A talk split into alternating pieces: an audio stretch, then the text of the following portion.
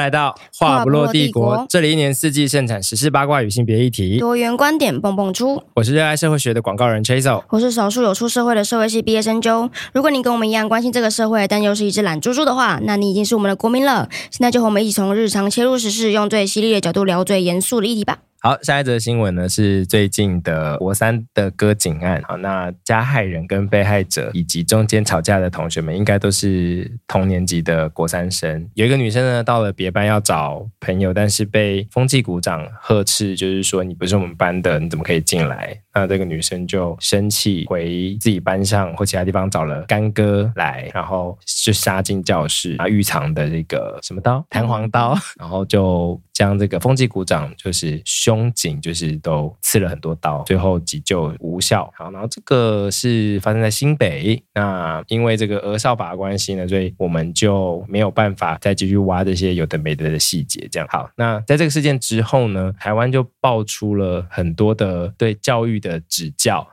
台湾的教育没救啦，学校的功能怎么怎么都没有啦，或者是什么现在的小朋友就是过太爽啊等等的。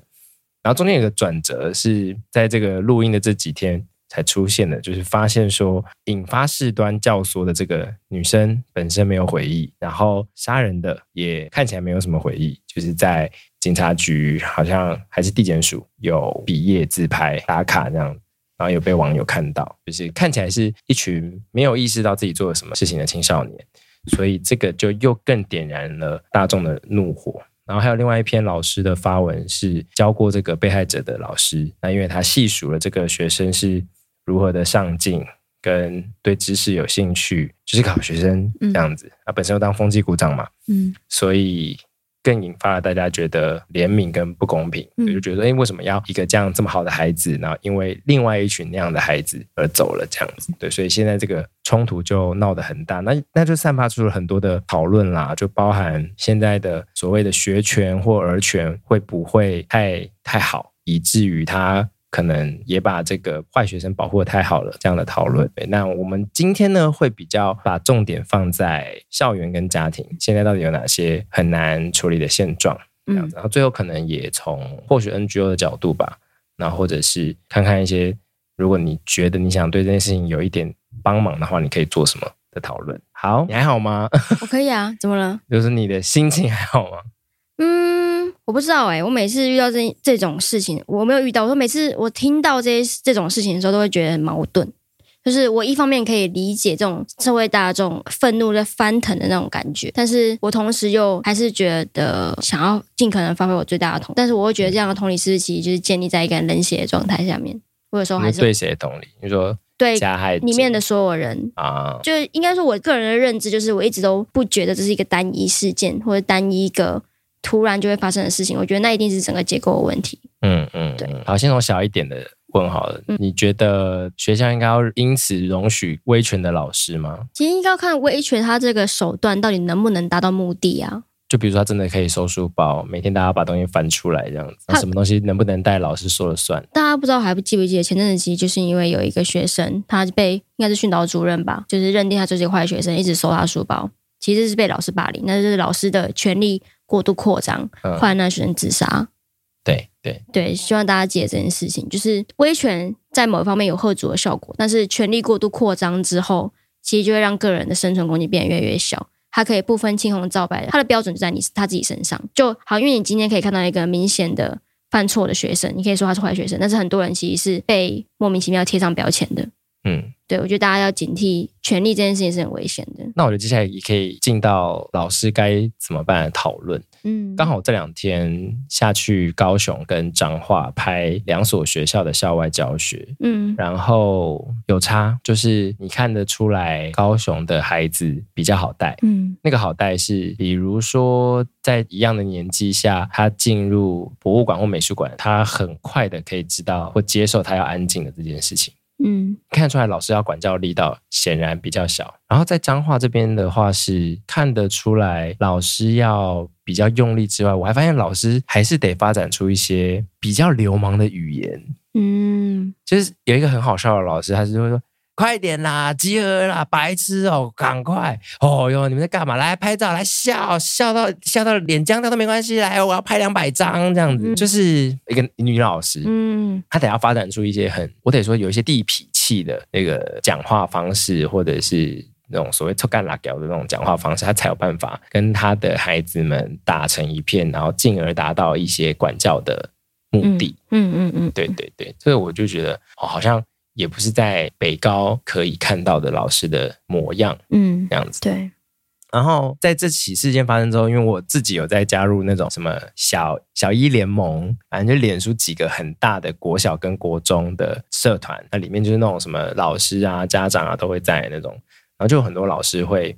趁机出来讲自己的为难，就说这个教育真的不简单啊。然后现在真的很多恐龙家长，那现在这些所谓的问题学生呢，其实在警政之间的现在比较主流的用法，应该是现在啦，好是叫做曝险少年，就是以前呢被称为虞犯少年。那曝险的两个字就是说他。暴露在危险当中，意思是如果他曾经犯过罪，或者他在一些容易犯罪或存在有 犯罪的团体，比如帮派里面的话，那以前会叫他。可能犯罪的少年，那现在叫他是曝险少年。好，那就是很多老师会发文说，他们班上或者学校里面就有很多这样的曝险少年。那因为整体的对儿少的保护呢，是连这些人一起被保护的，所以学校没办法隔离他们，然后老师就被迫必须要一视同仁的教他们。但是他们其实觉得这些人应该要被隔离。就老师觉得，对，他不是用隔离这样的字眼，那意思是说这些人其实根本不应该在校园里。对，那其实我看到的时候，我很震惊。嗯，我也有一点震惊。嗯，就他的意思是，他不是用成绩来看这件事情。他就说，我们有这么多的好学生，为什么不能让他们安心的上课？为什么要把这些混过帮派的，或者他还在混帮派的，还让他继续在学校里呢？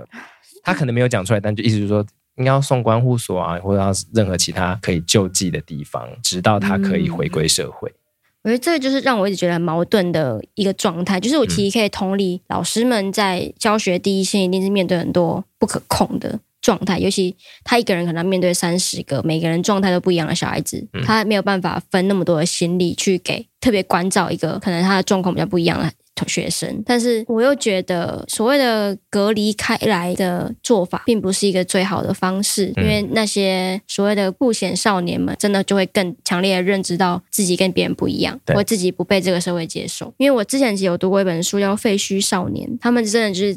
每一个都是存在一个高风险的家庭里面，他们的生活跟我们想象完全不一样，我们熟悉的状态完全不一样。他们面对的社会，对我们来说，并不是一个可以理解的地方。嗯，那他们需要的，其实不是说给我特殊的照顾，或者是老师们把我跟其他同学聚集在一起。他们其实是需要一个重新被社会接纳的管道。嗯，但很多时候等不到，那而且很多时候那个管道必须克制化。那这就是所谓的社会安全网，其实就是这个意思啦。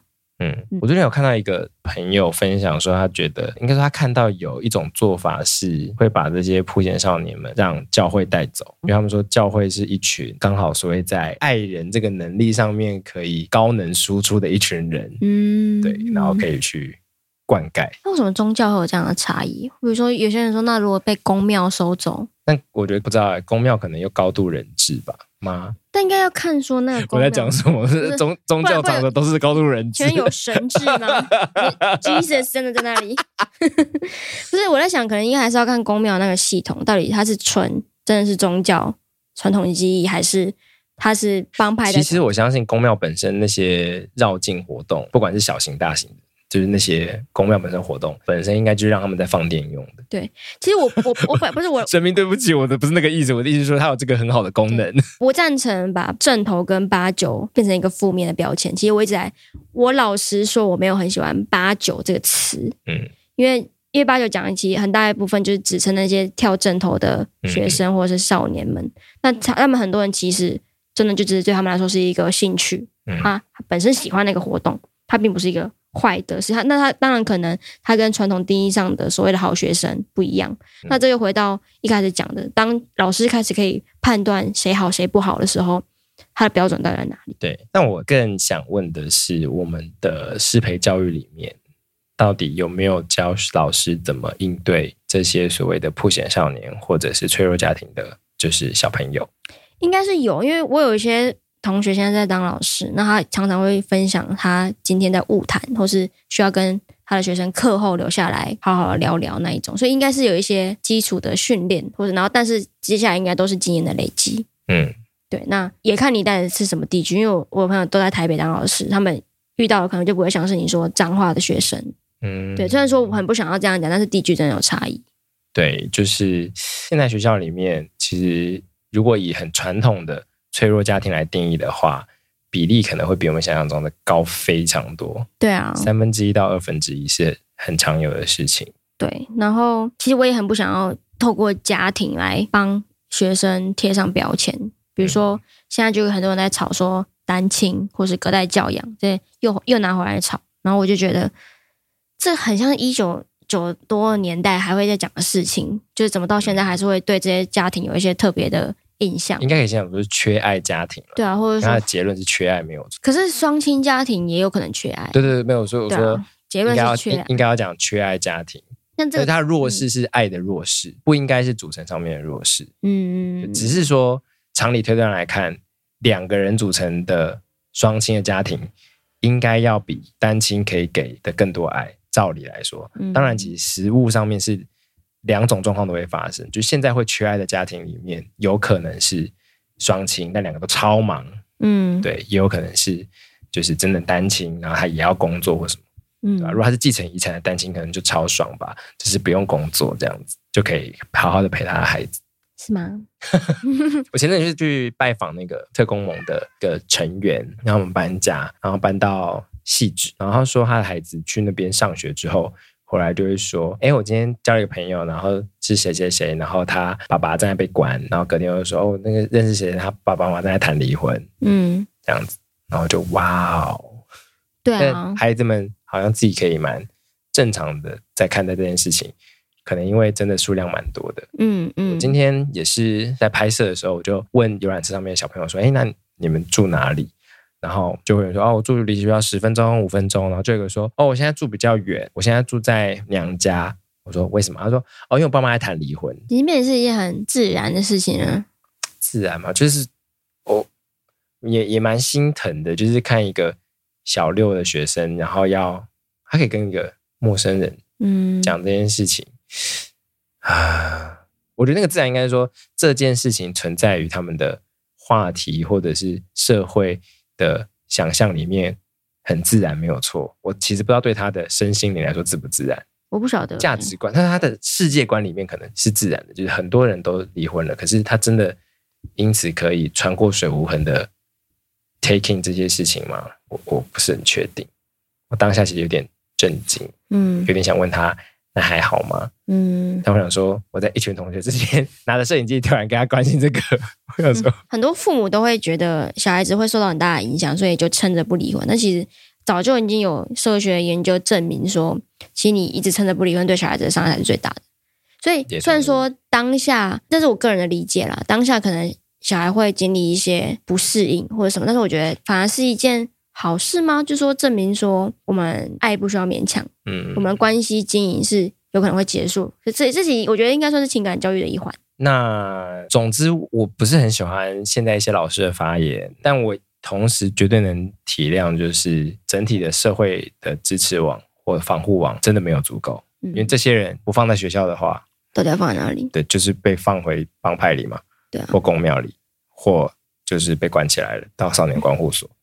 对，然后因为是因为工作关系接触到蛮多老师，然后最近刚好跟一个老师有专访，跟他专访之前，我一直以为他是那种超热血那种教师，会到处演讲还是什么的。那因为他都接触那些飞行少年，就是非常的非行为的行，就是有经过一些可能就真的有犯犯过一点小罪的少年们。然后他竟然是一个超级厌世的人，他很夸张，他就是会说：“你以为我们可以改变世界吗？完全没有。”你以为我做这些有用吗？完全没有。他每天是陪伴这些人。他说他唯一能给就是我陪他们，我给他们我的时间，让他们知道这世界上还有人在乎。但能改变吗？可能没有。但是 他觉得这是他唯一能做。他觉得自己力量非常的微小。但他已经是一个在外人看来超热血的教师了。但是他就是觉得每一个人他混在这个地方，或是他做成为飞行少年，都一定有他的原因。然后他觉得，如果今天是他出生在他的家庭，经历过他经历的事情，他有可能会做出一样的选择。所以他，我觉得是他的同理让他更痛苦。所以我觉得他他要那样想，他才可以做得下去了。对，那我觉得像那些觉得需要隔离开来的老师，他们可能也是在保护自己。他不去同理的话，他会过得比较好。对，嗯，这一直让我想到电影那个《该死的阿修罗》哦。对，就是每个人都有可能成为那个人。你今天有办法站在这个位置上说这些你现在在说的话，真的只是因为你比较幸运。脸书也有一篇文一直在传，就是他说，如果你是出生在那个中产的小康家庭，然后你都是一路读公立的学校的话，那你完全没有资格对现在教育界说三道四，就你觉得教育界应该干嘛什么的。对，对，这我完全认同啊，超级认同。台湾人就是自以为啊。台湾的，也不要这样子。是啊，这有什么，这没有什么好收回的。对，但我觉得，那如果要讲到所谓的教养的话，我还蛮推荐大家去读一本书，叫《拼教养》。那真的还蛮颠覆我整个看待世界的方式。因为像叶秉辰出的书啊，是蓝佩佳老师出的书。的，不好意思，蓝佩佳老师就是在做全台湾各个不同阶级的家庭的教养的方式。然后我以为我已经大概可以想象，就说哦，有钱人不就那样？哦，有钱人跟我想的不一样。然后弱势家庭跟我想的也完全不一样，他们面对到了问题真的各自不同，然后各自都非常痛苦。然后我觉得社会学研究就让我一直觉得所有人都好痛苦，然后所有人的痛苦都无法被对方理解。嗯，对啊，痛苦永无止境。痛苦要被理解是一件。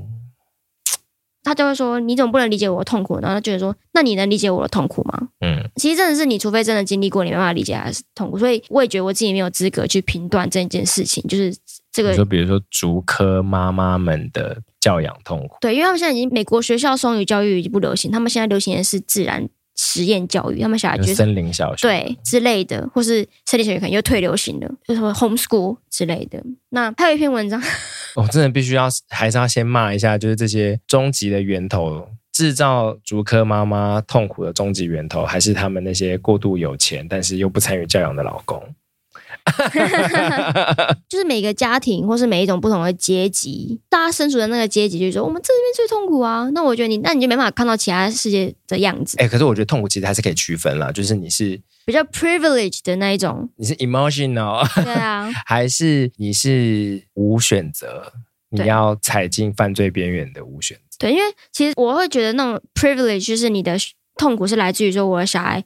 可能没办法上最好的学校，然后或是你在比较之中你输了，对啊，那那可能是一个精神上的挫败。但是这些比较破险少年，他们面对到的可能就是像今天这种身体上的伤害。对啊，痛苦还是可以被形式上的比较的，对，可以被程度上可能不能被，对，对可以被比较，但是很多人没办法看到。对，那当然我们并没有说。因为是家庭元素怎样怎样的，这个小孩子做的事情就是正确，绝对不会是这样的结论。希望大家不要那么滑坡。其实我们还是我尽可能，我希望不要就因为这样子的事情，然后去忽略掉很多结构上需要被正视的。我是看到蛮多朋友都很难过，对，而且那个难过比我想象中的维持的蛮久的，嗯，就是到已经事发的三四天、四五天了，我还看到有朋友是郁闷的。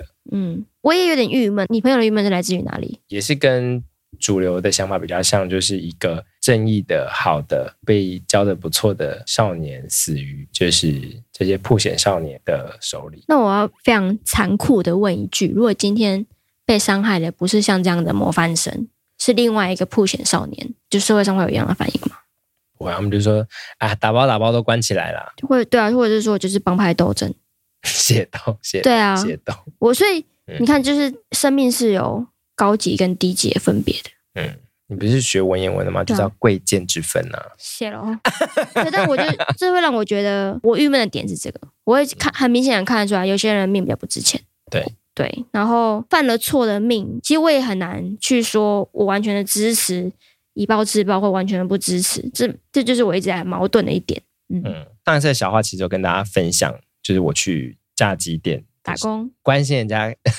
哎，我是想打工，我就我就照顾人家小孩，对，看人家小孩这个故事。然后那其实是我自己觉得一个社区应该要发挥的功能，嗯、因为其实我会看他们有没有氪金，然后我会看它上面的那个游戏，因为他们玩很多纯英文的界面的游戏，会看一下有没有色情或暴力的讯息，我会看一下本身有没有太血腥。嗯，我相信他的爸妈除了忙碌之外，可能也没有这样的数位能力，知道要注意这些事情。现在的家长也是，我觉得不止刚刚讲了很多老师，那家长也是要面对的事情真的太多了。对，但但但我真的觉得社区应该要一起帮这个忙。比如说，我很乐意像你刚刚提到的那个老师一样，可以每周或定期的去投入一点自己的时间。嗯、我还是照顾很多小孩，我也我也 OK，可以教他们一件事情或者任何，但政府要补助我，就是我就说它不能是一个太自工的形式啊。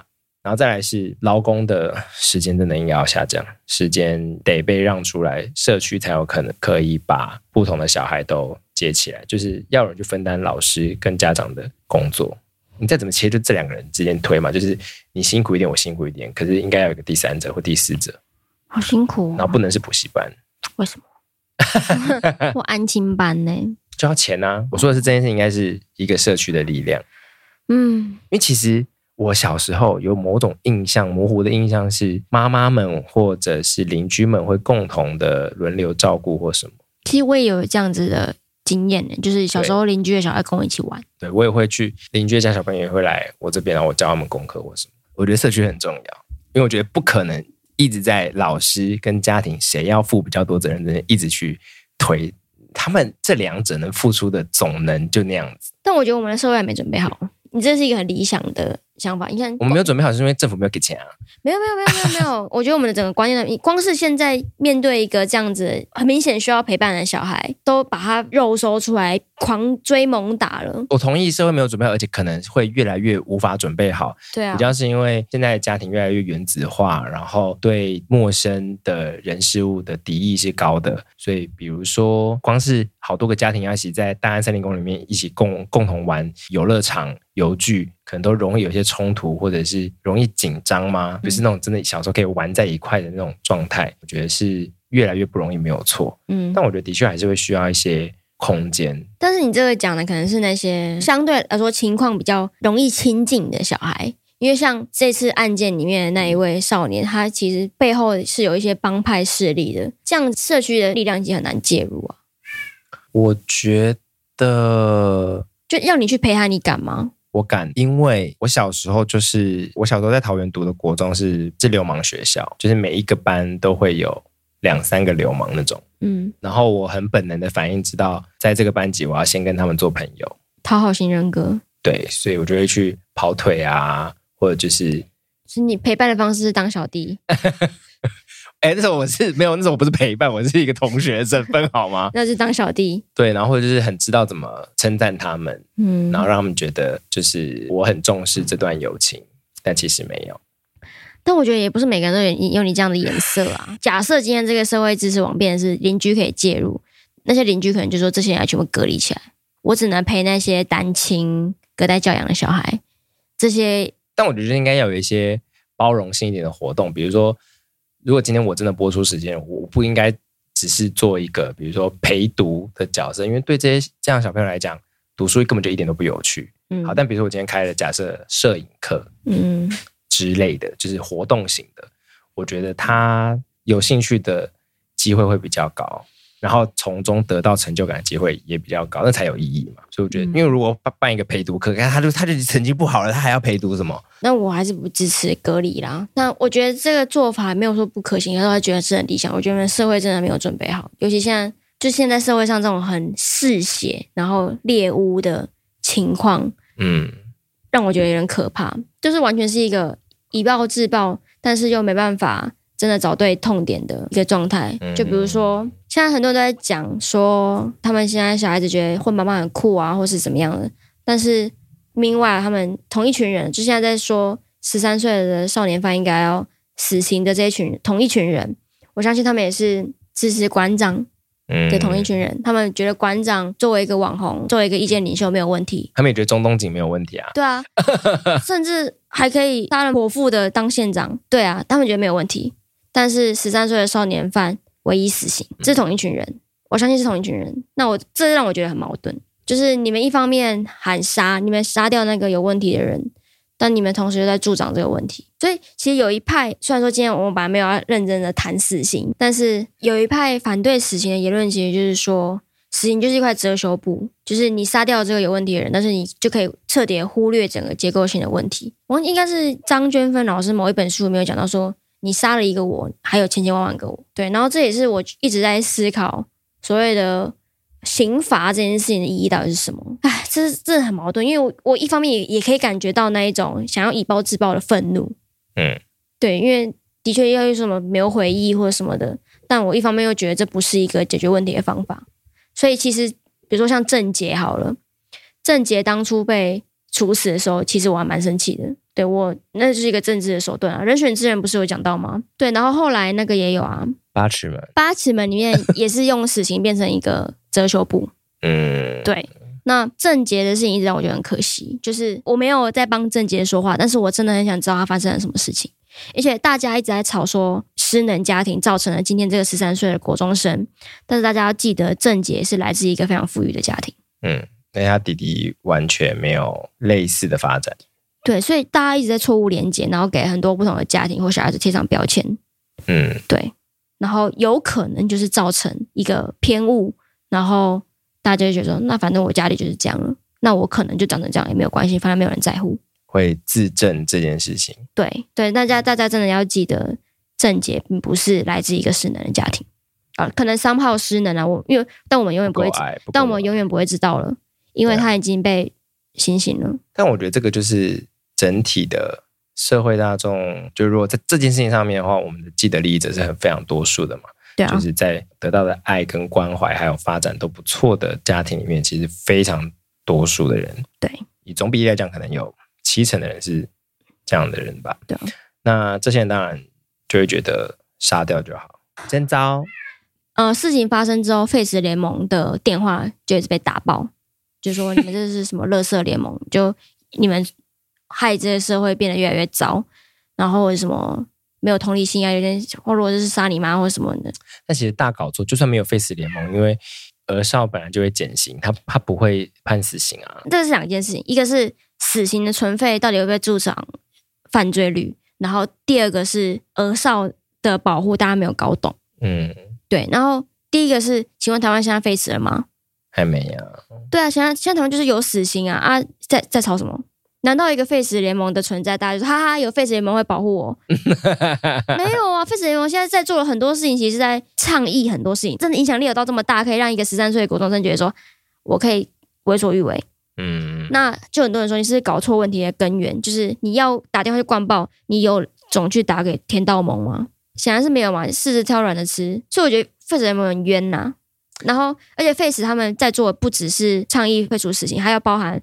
被害者的一整个全面性的照顾，这是大家很少去关注到。那其实这就是为什么他们有一方面要主张废死的原因，就是因为大家就觉得杀掉就好了，杀掉这件事就结束了。那无论是被害者跟被害者的家人的照顾，就完全不用管了，因为我已经帮你杀掉这个人啊，这就你应该得到心理的慰藉啦。还有另外一部分是加害者的家人们，犯错又不是他。大家那时候不是很爱看《我们与恶的距离》吗？然后完全没有人把任何一句话吸收进去。谢雄轩那个推车那个场景那么有名，可他后来就变成迷因图，因为大家会 把爸爸妈妈要花二十年养一个柯粉，对，有啊，大家只记得最后一句何瑞英啊，要我讲几次？对，但是就是大家真的是没有把任何东西看进去。你看我刚刚光举影剧里面就有三个例子，但我反而会比较想讲，我记得日本反而在少年犯罪，好像是韩国也有，我记得。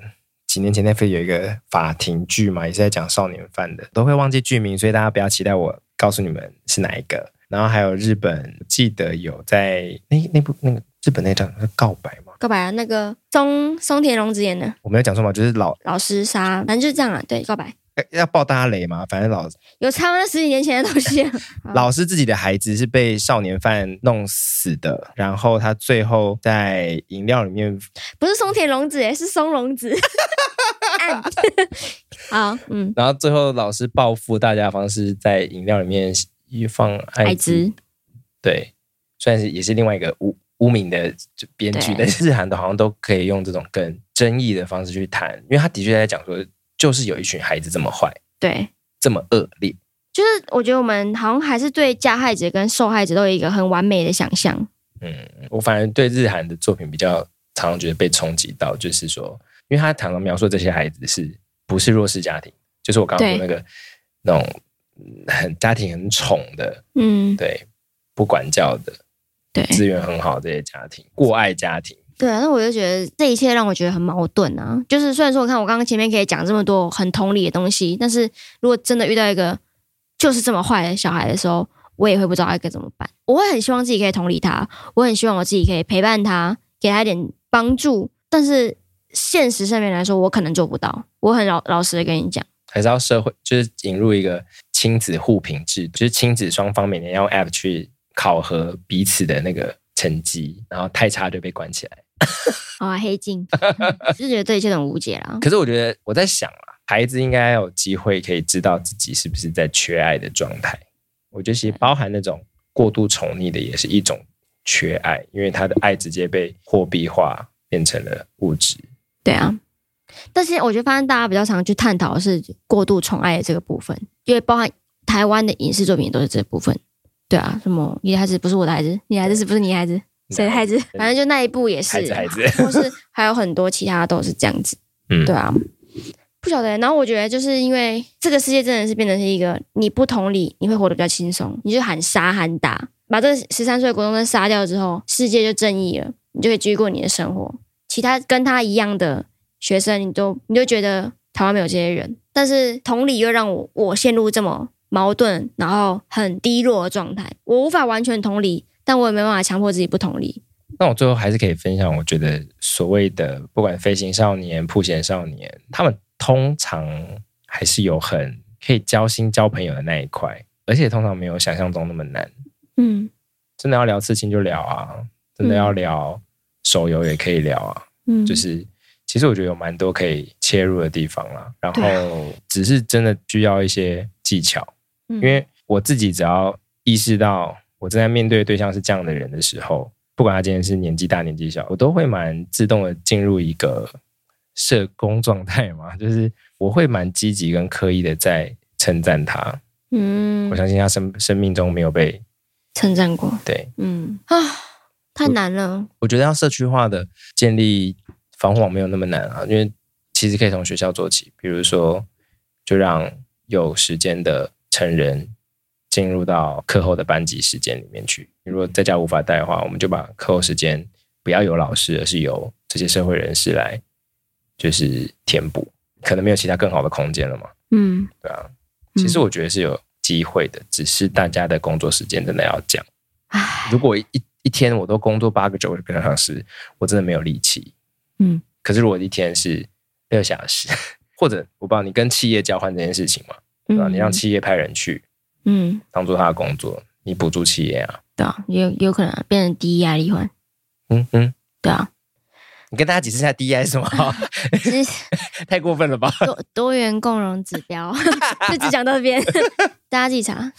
就我觉得，其实政府有这样介入的方式，就是你当然要补充社工的量量能，你要让老师的量能也好，然后你要让失能的家庭对自己的失能有病识感，然后可以去求助。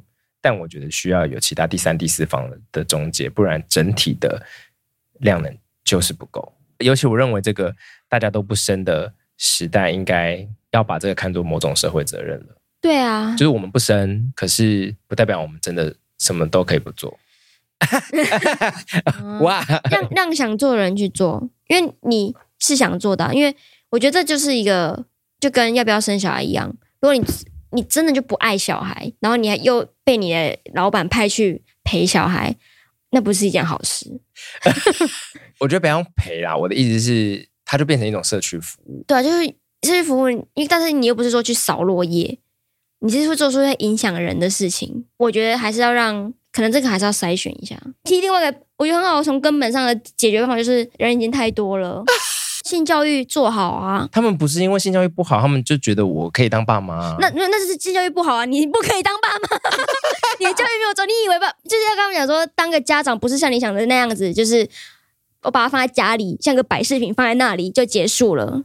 那就是观念没有做好啊！就是大家要认知到自己适不适合成为一个家长，就跟我觉得跟跟你刚刚讲说，小孩子要知道自己有没有足够的爱，跟爸妈也要知道自己有没有足够的能力。但因为这件事情刚好就是一个你无从，其实无从得知。我知道啊，我没办法当家长，所以我觉得这个可是跟养宠物一样，你懂吗？就是很多人其实会觉得，我养了，我才知道我我是不是。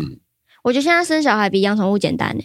养个宠物爱妈还要来你家里看东看西，还叫你还叫你办 IG 账号，对啊，然后还要确认，就你要会传照片，还要确认说你是单身，你有门窗防护，你二十五岁了吗？你跟情侣一起养吗？不行哎、不对？养猫比那个还难。See，老实说，我觉得地球有需要那么多人吗？就人慢慢越来越少，越来越少，然后哎、欸，可是我们中间会过度很痛苦，把地球还给宇宙，成批。可是我们这样中间很痛苦，我们就东西都没有人修，然后房子没有人盖。我们有 AI 呀、啊，只有这个社会主够闭嘴。没有，现在新的房子都可以说“嘿，Siri，帮我开灯。”好啦，看大家要选哪一个。哦，好，那我觉得社区服务的 idea 还是很 OK。我觉得归人口归零政策，呃，二选一。那你服务是？那你服务社会的方式是什么？我在 NGO 工作，你想怎么样？你想怎么样？搞什么？啊，是。听众留言。好，拜拜。拜拜